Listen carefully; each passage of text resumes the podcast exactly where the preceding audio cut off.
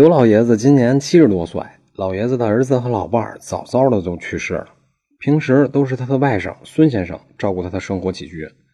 但是今年年初，刘老爷子的身体情况突然急转直下，到了上个月，老爷子不幸去世。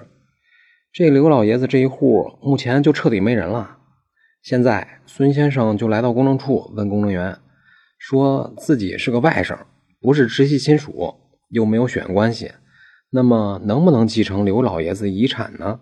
答案是能，因为我国法律规定，生前对被继承人抚养较多的人，可以在继承的时候提出分割遗产的请求。简单来说，就是孙先生在老爷子生前尽了这个抚养的义务，所以在老爷子去世后就可以分配遗产，而且还可以多分呢。